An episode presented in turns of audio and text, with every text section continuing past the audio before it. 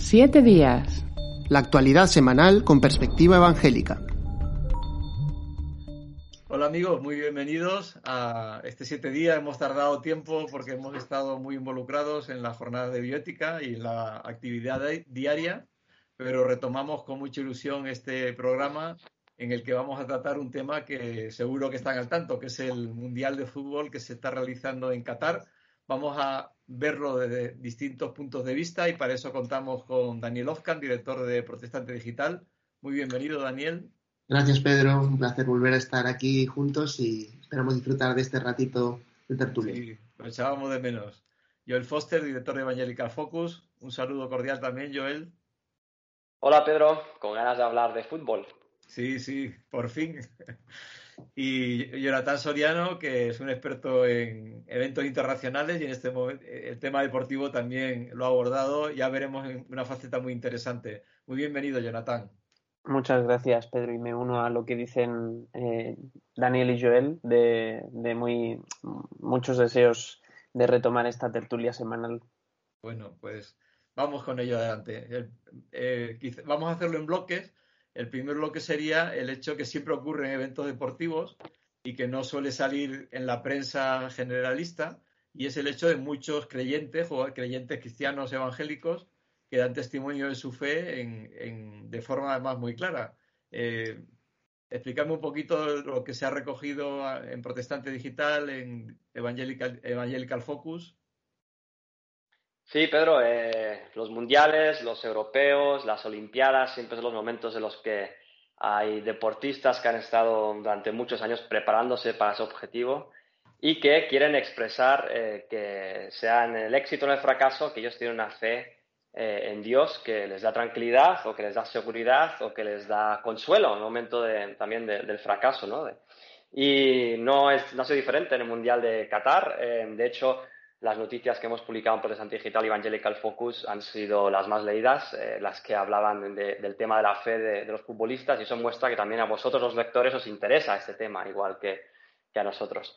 Em, se trataba de un mundial en un, en un país árabe por primera vez, eh, mundial de la FIFA, eh, un emirato eh, islámico en el que no está permitida eh, la expresión de, una fe que no sea la, musulmana. Hablaremos después de esto, pero era interesante que aún así realmente hemos visto muchísimas expresiones de fe ¿no? de, los futbolistas en el campo, como decías, Pedro. Me gustaría destacar entre todo lo que se ha visto, ¿no? mucha gente señalando al cielo después de marcar un gol o, gente santiguándose, quizá futbolistas católicos, pero me gustaría destacar tres, tres ejemplos de futbolistas realmente comprometidos con su fe por lo que sabemos de su trayectoria, no solo de, estos partidos que hemos visto en estas semanas. El primero es un francés, es Olivier Giroud. él es el máximo goleador de la historia de, Francia, eh, de la selección francesa, 52 goles. Tiene la oportunidad de marcar alguno más en la final del domingo contra Argentina, veremos qué sucede. Es delantero centro. Eh, y él eh, lleva mucho tiempo hablando de su fe. Eh, él ahora mismo juega en Italia, en el Milan, había estado en, Inglaterra también durante bastante tiempo. Y allí en Inglaterra él fue embajador del curso Alfa, el curso Alfa que, que, mucha gente conoce, que se trata de personas que quieren conocer la fe cristiana pues desde los básicos a través de de unos vídeos, unas reuniones en grupos. Em, se puede hacer este curso, que también se hace en España, por ejemplo, y él era embajador y decía que le encantaba compartir, dice, me, encanta compartir mi fe con otros a través del curso, o sea, que él ha participado probablemente con, otros eh, futbolistas, quizá compañeros. Em, también ha participado con Puertas Abiertas, eh, conocemos la organización que se dedica a apoyar a los cristianos perseguidos en el mundo y él ha ayudado a, levantar fondos para, para esta organización ha publicado un libro eh, que se llama em, Always Believe, Cree siempre, y, allí en ese libro él dice, eh, creo en Jesús, en el Jesús de la Biblia, y eso me da humildad. Em, curioso el tema de la humildad, porque se repetirá después en otro caso que, os comentaré de otro jugador. Y en una revista francesa era muy claro con su objetivo, decía, intento hablar de mi fe siempre que puedo intento usar mi perfil público en los medios para hablar de mi compromiso con Jesucristo. O sea, Olivier Giroud, un futbolista eh, que ya lleva muchos años hablando de, su fe. Ha metido más goles que Mbappé, dicho sea de paso. tiene, más edad también, ¿eh? ya es de los que están ya cerca de jubilarse. Eh, pero sí ha superado Thierry Henry, que era el máximo goleador de, la historia de, Francia. em, y es un jugador que, que, por eso es muy seguido.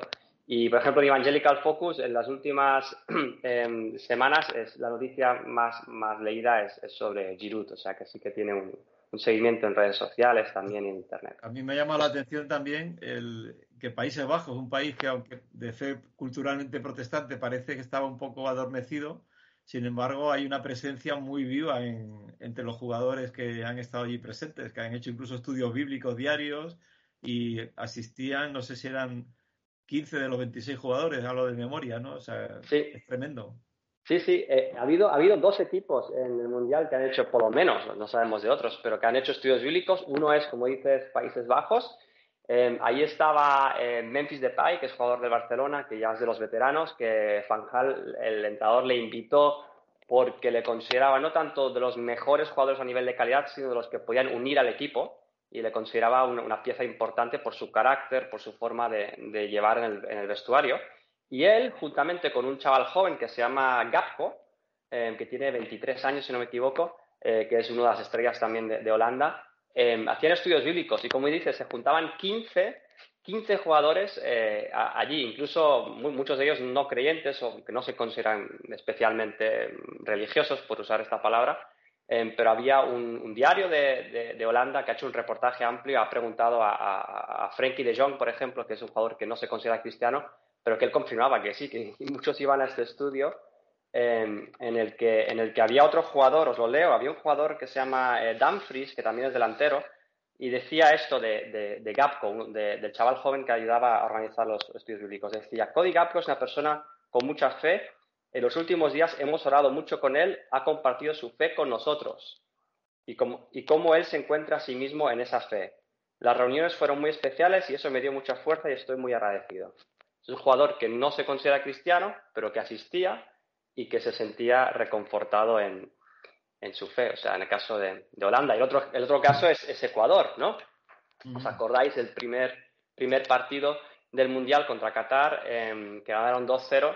La imagen del partido era eh, todos los jugadores celebrando el gol de rodillas, eh, orando, levantando los índices, eh, el dedo, bueno, las manos al cielo en, señal de agradecimiento, pero también esta imagen de, que compartieron en redes sociales. allí había em, Pervis Estupiñán, que es uno de los jugadores, que decía, con Ecuador oramos juntos antes y después de los partidos. Y también otro jugador, Carlos Gruezo, en Instagram compartía vídeo de varios miembros del equipo en una, en una, habitación del hotel con las Biblias abiertas porque habían estado leyendo la Biblia y orando em, por, por, el tiempo que iban a pasar allí en Qatar. La estrella de Inglaterra también, ¿no? Era a, testimonio de su fe. Saca, sí. sí, sí, Ese sería el, el, quizá el tercer ejemplo que, que, me parece más interesante, es em, eh, Bukayo Saka, él es eh, inglés, lógicamente, pero de, origen nigeriano, sus padres inmigrantes que llegaron cuando era muy, chavalín. Él siempre ha explicado que su padre le ayudó a, mantener los pies en el suelo, a, mantener siempre la humildad, aunque él pudiera pues, triunfar en la vida, como ha sido el caso. Tiene 21 años, ha marcado tres goles con Inglaterra en este mundial, también un delantero.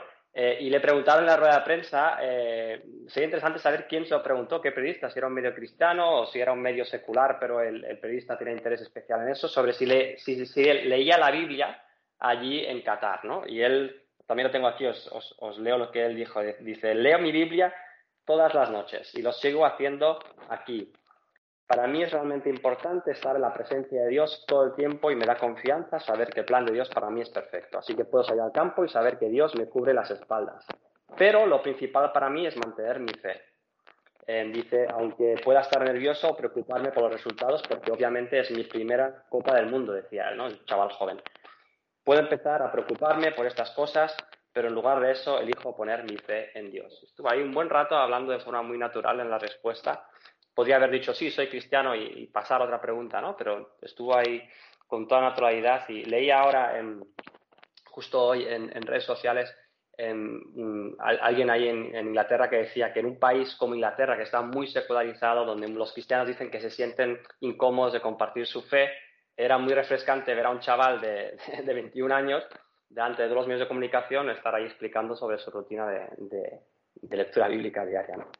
Me ha llamado la atención eh, por el vacío el, tema de, los jugadores de Brasil, que sabemos que además hay muchos creyentes. Está Rodrigo del Real Madrid, está Alison Becker, que también el portero, que es muy conocido, y varios más.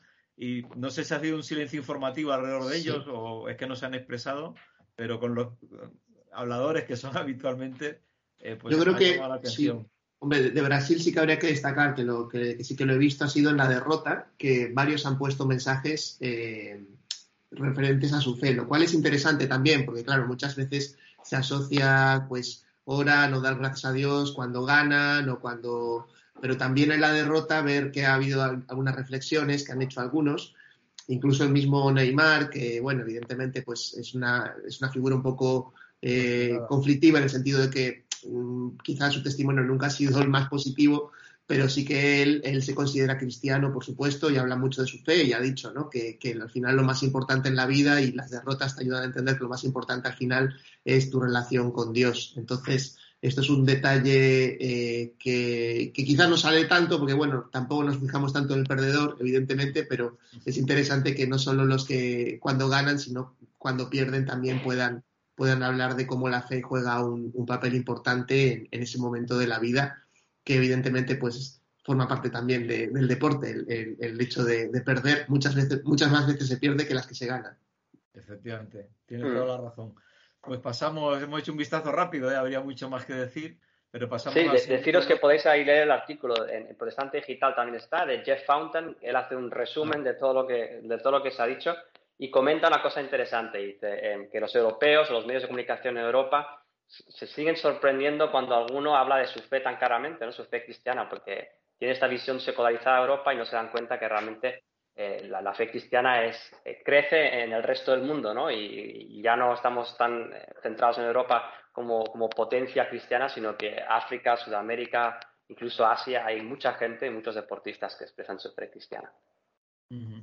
Bueno, pues como decía, pasamos al segundo bloque, también muy interesante, y es el tema de la libertad de expresión y de conciencia religiosa allí en, Qatar, un país, como habéis dicho al principio, que es de mayoría árabe, de religión islámica, que, bueno, no, voy a explicarlo yo, eh, explicarlo vosotros, que, en qué ha consistido, cómo se ha desarrollado, qué conflictos ha podido haber.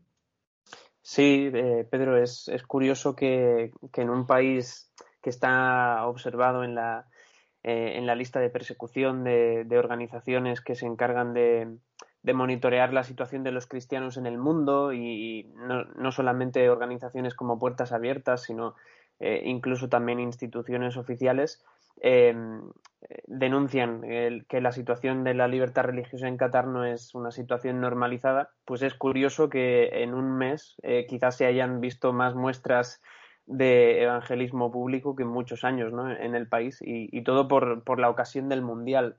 Eh, en Protestante Digital, justo cuando estaba comenzando el, el, Mundial, además creo que coincidió con el, con el primer partido de Ecuador y Qatar que comentaba Joel antes, eh, publicamos un reportaje en base a una pequeña entrevista que le hicimos a una cristiana evangélica eh, de origen latinoamericano, pero que residió durante muchos años en España y que ahora se encuentra viviendo allí, en Qatar, precisamente por motivos laborales con su familia, ¿no? Y le preguntamos cómo era el día a día ¿no? de, su, de su fe, eh, la experiencia que ella estaba teniendo en este país Em, fue llamativo em, que nos comentase que, lo vivía con completa normalidad, pero hay matices, eh, evidentemente. Eh, la normalidad está limitada a los extranjeros, sobre todo de origen occidental, ¿no? Y podríamos decir en este sentido que el Mundial de Qatar ha sido un oasis. Eh, no significa que la situación se vaya a normalizar para la población autóctona. De hecho, son los cristianos eh, cataríes, la mayoría de ellos de trasfondo musulmán, conversos de trasfondo musulmán, los que experimentan más dificultades a la hora de poder em, hacer una profesión de fe cristiana, en, sincera, ¿no? En el caso de, una conversión.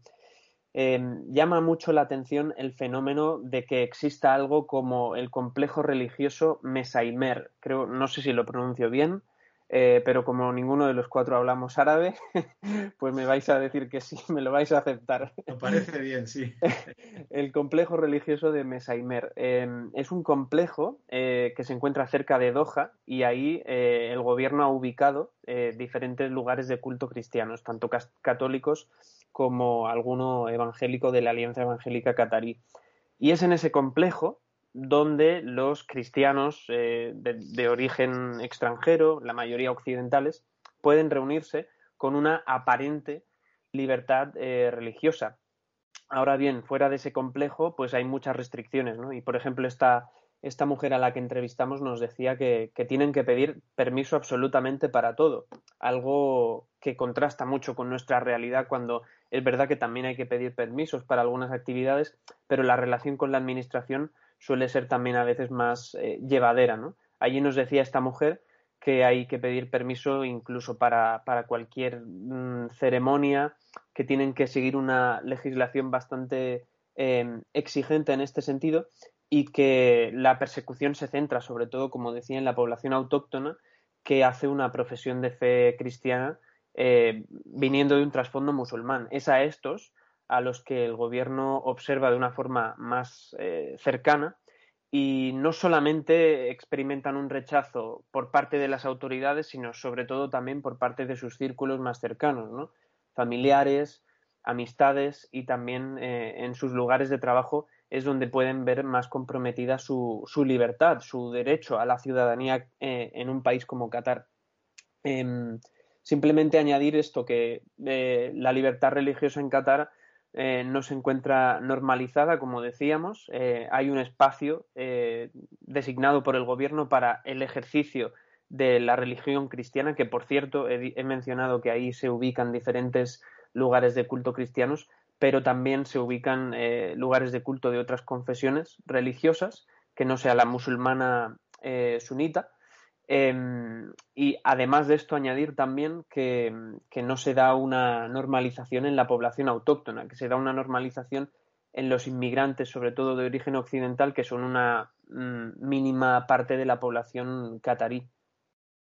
Interesante que con todo lo que han mencionado y las restricciones a la libertad religiosa, lo que realmente se ha destacado de forma casi en plan monopolio ha sido eh, las dificultades del colectivo LGTBI ahí en Qatar, hasta el punto todos tenemos la imagen del equipo alemán que no le dejaron llevar el, arco iris en, la camiseta, que sacó la foto con la mano tapándose como, como si fuera el gran problema, ¿no? El único problema que, existe allí de libertades. Es, algo que pasa en Occidente y lo hemos trasladado allí a, a Qatar.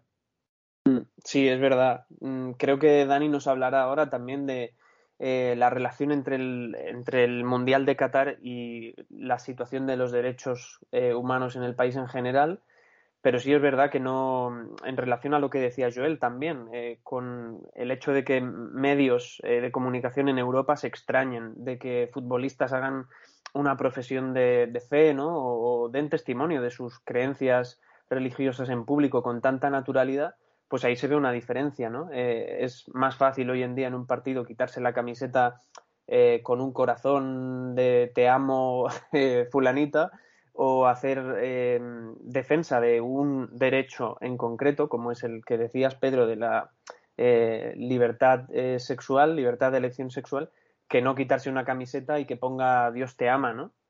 Em, ahora me haces pensar también en un amigo de la universidad eh, con el que coincidí, no era mm, creyente y teníamos debates y, era muy fan de un equipo en el que había jugadores eh, cristianos que, cuando marcaban un gol o hacían una celebración se quitaban la camiseta y ponían mensajes de Jesús te ama y tal, ¿no?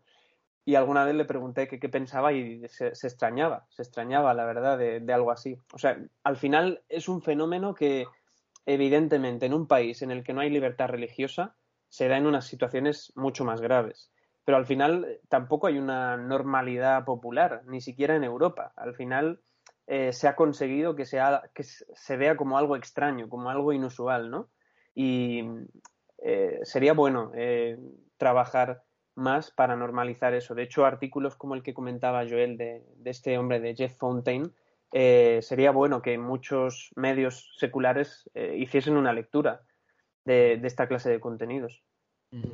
Quizá hay que comentar también del tema de la libertad religiosa, que no deja de ser un derecho mm, muy importante, ¿no? que sostiene luego muchos otros derechos, porque eh, realmente a veces, se, evidentemente todos los derechos son importantes, pero eh, en el caso de la libertad religiosa estás también protegiendo la libertad de conciencia, a la vez que proteges la libertad religiosa, y a la vez estás dando pie a que haya una libertad de expresión.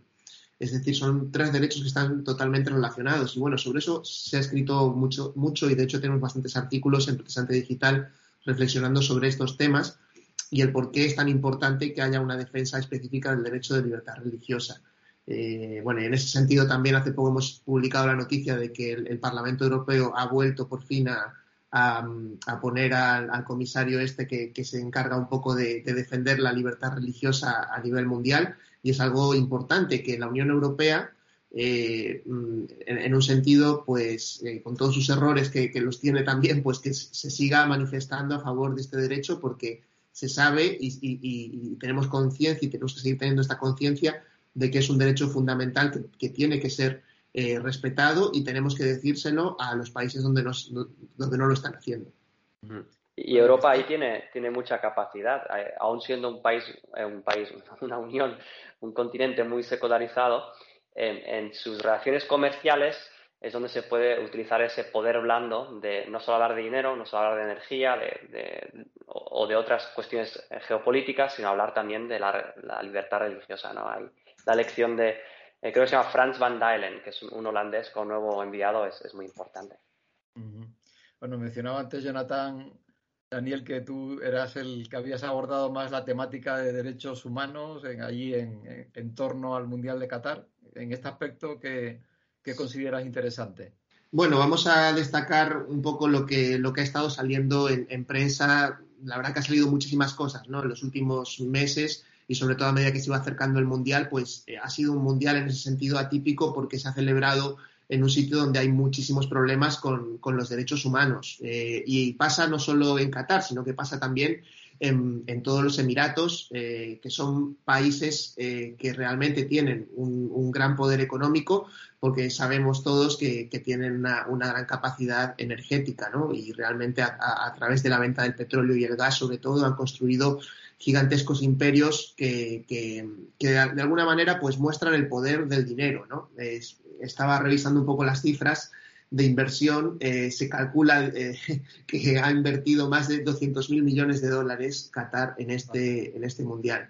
Eh, y eso lo que, lo que de alguna manera se ha calculado y realmente puede ser muchísimo más porque realmente tienen, tienen muchísimo dinero. Y de alguna manera lo que, lo que muestra esta, este mundial, eh, como otros eventos que se están celebrando cada vez más en este tipo de países, como la Fórmula 1, por ejemplo, eh, torneos de tenis, en fin, muchísimas actividades deportivas, también actividades culturales, también cada vez más, más actividades empresariales.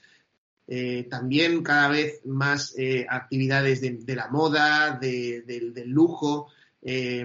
digamos que, que, Qatar y otros, y otros de estos países están consiguiendo atraer todo esto a partir de ese, caudal y de ese poder que tienen, que es el económico. Y es un poder tremendo, ¿no? Eh, sin duda que vale la pena reflexionar sobre ello porque eh, cuando nos ponemos ante, realmente eso nos pone ante el espejo, ¿no?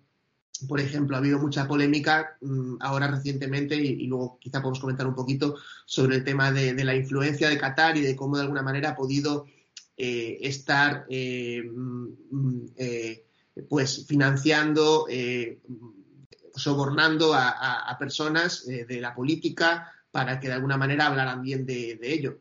De todas maneras, claro, no deja de ser muy un poco cuestionable o al menos nos, nos, da a preguntarnos, ¿no? Bueno, pero realmente están organizando el Mundial y todo el mundo ha ido a jugarlo. O sea, nadie se ha opuesto a ir al Mundial.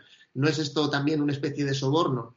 O incluso cuando las autoridades eh, de, estos países están visitando nuestros, a, nuestros gobernantes, pues como fue recientemente, el, emir de Qatar estuvo hace muy poquito en, en, eh, España también. Y, bueno, no hace falta buscar mucho, se, ve la información perfectamente, se le puso alfombra roja por parte de las autoridades, por parte de las empresas, por parte de, las grandes, eh, tanto eh, gobernantes como grandes fortunas. Es decir, que vemos que, en, un sentido parece que, aunque vivimos en un mundo en el que quisiéramos pelear y, favorecer los derechos humanos y nos preocupamos por estas situaciones, cuando se pone una cierta cantidad de dinero parece que esos valores se, se acaban diluyendo, ¿no?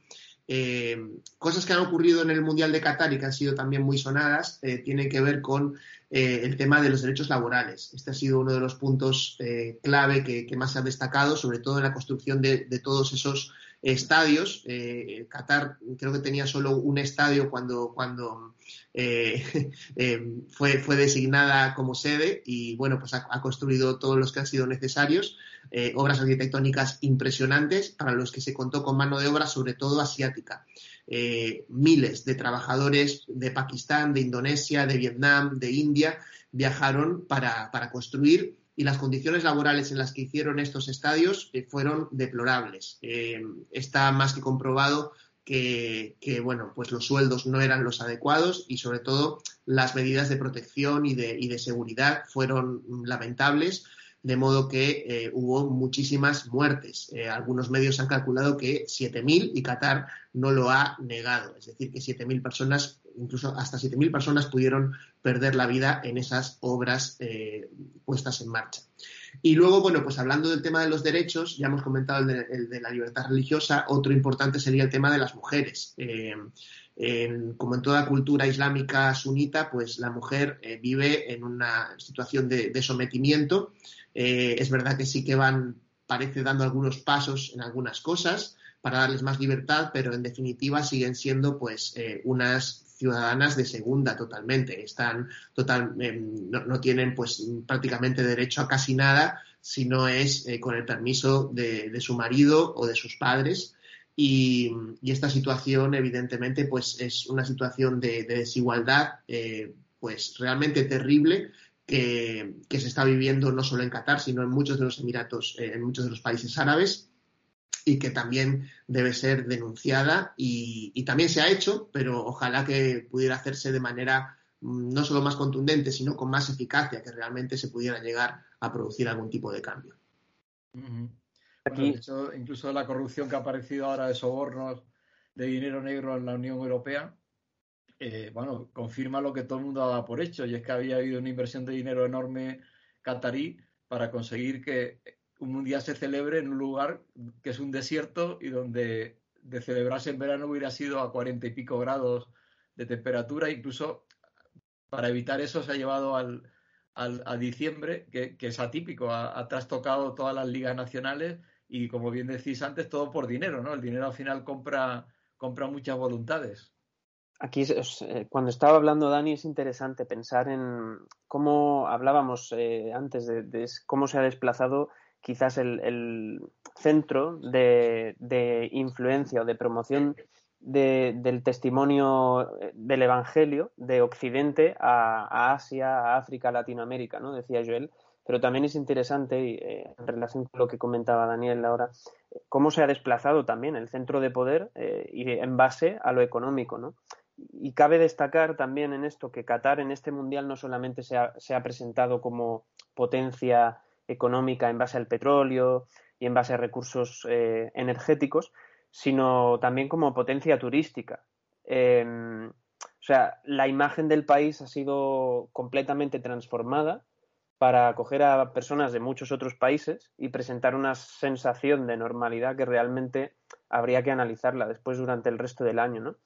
Eh, y esto es interesante también porque se ve también en países como Marruecos, se ve también en países eh, en los que los derechos humanos no, no, no, se está haciendo un seguimiento, ¿no? O incluso tienen casos de denuncia pendiente en la ONU, eh, la Alianza Evangélica Mundial ha, planteado casos de este tipo con su representante en, en el Consejo de Derechos Humanos de la ONU. Entonces es curioso ver cómo se está intentando hacer un lavado de cara y al mismo tiempo hay una doble vara de medir. Eh, por ejemplo, hay sectores políticos que acusan a Israel de querer hacer un lavado de cara con todo el eh, con toda la ideología LGTBI para evitar la tensión en el conflicto con Palestina, pero no se, no se denuncia tan a menudo eh, la, situación en, países como Qatar o como Marruecos, ¿no? Y también es un lavado de cara, porque eh, hablábamos antes de la situación de la libertad religiosa, ahora Daniel también comentaba el tema de los derechos de los trabajadores o de las mujeres, y parece que con un mundial eh, todo, se, todo se renueve, ¿no? Todo se transforme. Entonces yo creo que hace falta una reflexión más profunda también en ese sentido. Simplemente añadir una cosa más en cuanto a lo de los derechos de los trabajadores que comentaba Daniel, que esto también es una cosa que comentó esta, esta mujer eh, cristiana evangélica con la que hablamos en el reportaje al principio del Mundial. Y era curioso que ella decía que hay una diferencia muy clara en el país. Los trabajadores que son eh, extranjeros de origen occidental son tratados con absoluta normalidad, cobran sueldos normales, tienen acceso a una vivienda con unas condiciones eh, bueno, humanas, eh, completamente normales. Ahora bien, hay todo un grueso de trabajadores, como decía Daniel, provenientes de Asia, incluso de ciertos países de África, que tienen unas condiciones infrahumanas. Eso lo, lo, dice esta mujer, lo dicen personas que, que, incluso están viviendo allí, que desarrollan su día a día allí. O sea, no es, no, es un, no es algo infundado, sino que hay voces incluso en el país que constatan que esto es una, una realidad la mm. última paradoja es que el, bueno, como también manifiesto, el dinero catarí o el dinero también de países árabes ha comprado grandes equipos que son clubes estados, ¿no? Como el Chelsea, Manchester City, el PSG.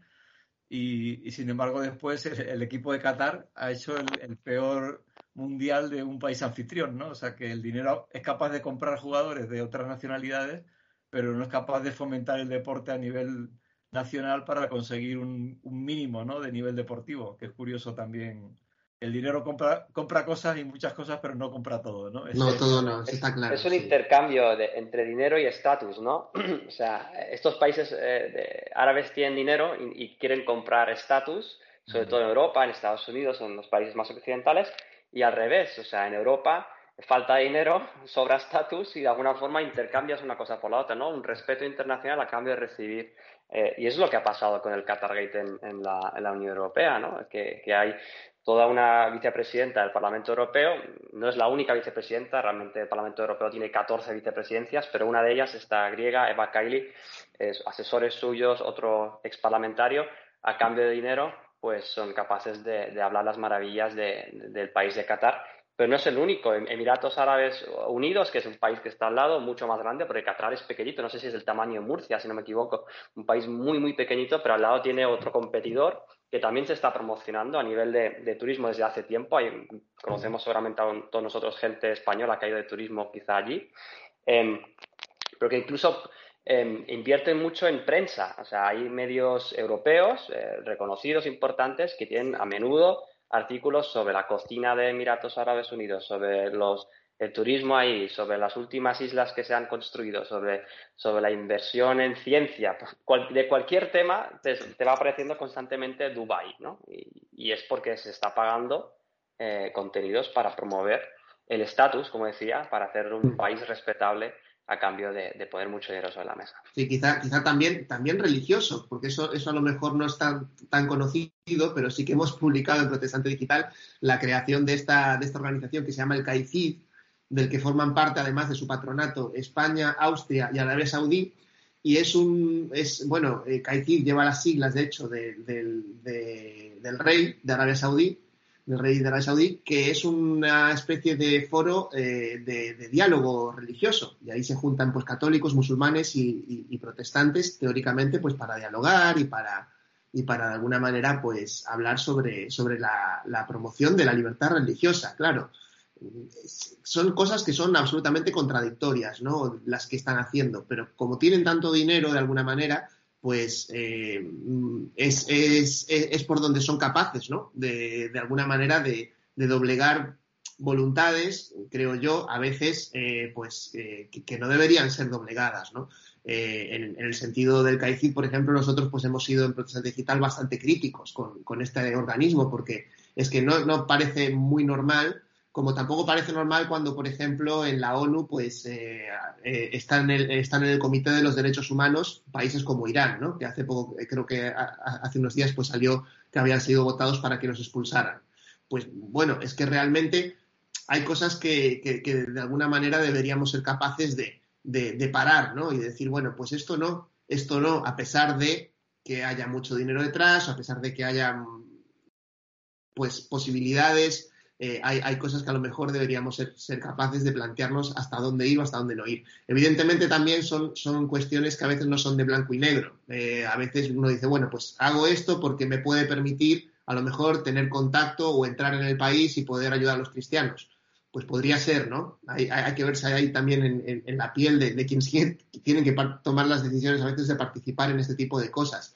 Pero bueno, mm, digamos que, que hay muchas cosas que evidentemente eh, siguen siendo pues cuestionables y en este sentido siempre que hay tanto dinero de por medio eh, llama, llama mucho la atención.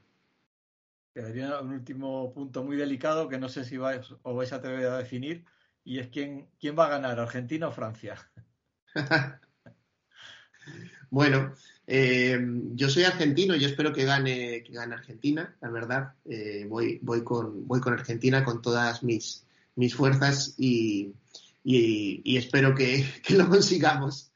Pero, pero creo que va a ser una final bonita y, difícil. Y, bueno, una final bastante interesante desde el punto de vista futbolístico. Yo creo que los espectadores neutrales lo van a pasar muy bien. Sí, yo creo que Argentina, Francia y Brasil, que no, no pasó, eran los grandes favoritos y los que mejor han jugado también. Bueno, Inglaterra quizás también. yo con Suiza y, España fuera eh, me quedo con, con Giroud, con Francia. Bueno, a ver, la oración es a quien hace caso Dios. yo, yo no me mojo. a ver, está en empate, Pedro, Pedro, decínete que tenemos aquí un 1-1. Yo no lo, no lo sé, la verdad, al final que... Hombre, yo por, por Giroud, eh, porque Argentina no tiene ningún creyente que se sepa, o sea que sería... Bueno, pero, pero justamente por eso, por, por, amor y, misericordia, eh, deberías, de, deberías ir con Argentina. Claro, para que, se, para que se uno con alegría, ¿no? Claro. Bueno, pues nada, muchas gracias Jonathan, Daniel, Joel por este tiempo, también a todos ustedes que nos han seguido, gracias porque en la jornada de bioética hemos contactado con muchos que nos habéis dicho que seguís este programa, nos anima porque estamos aquí hablando a veces y no sabemos, no tenemos ese feedback, ¿no? De, de quien nos escucha y nos alegra saber que de alguna forma pues aportamos algo de reflexión, algo interesante, algo que merece la pena escuchar y, y nada, deseamos sobre todo que Dios os bendiga mucho y nos veremos en el siguiente siete días.